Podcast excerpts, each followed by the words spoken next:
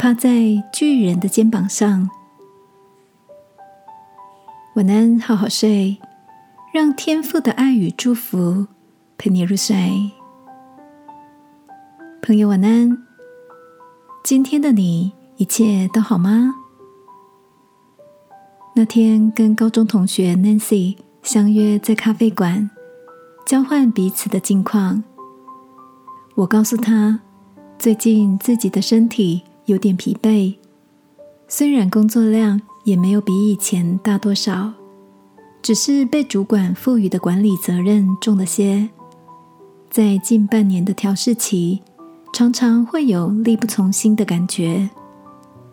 虽然身旁的人可能看不出异状，但很多时候自己知道，内心已经被压力打趴在谷底。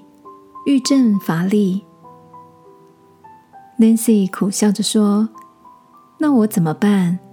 我跟老公的关系一直不好，每次只要他一句批评的话，我就觉得自己的心一路下沉，像在坐溜滑梯。如果照你的形容，那我在婚姻里也趴了好几年了。”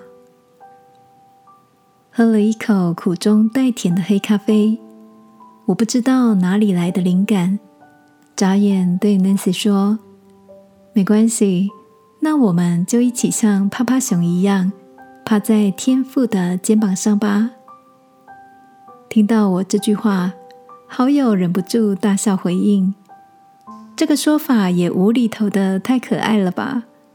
人家都是站在巨人的肩膀上。”只有我们是用趴的。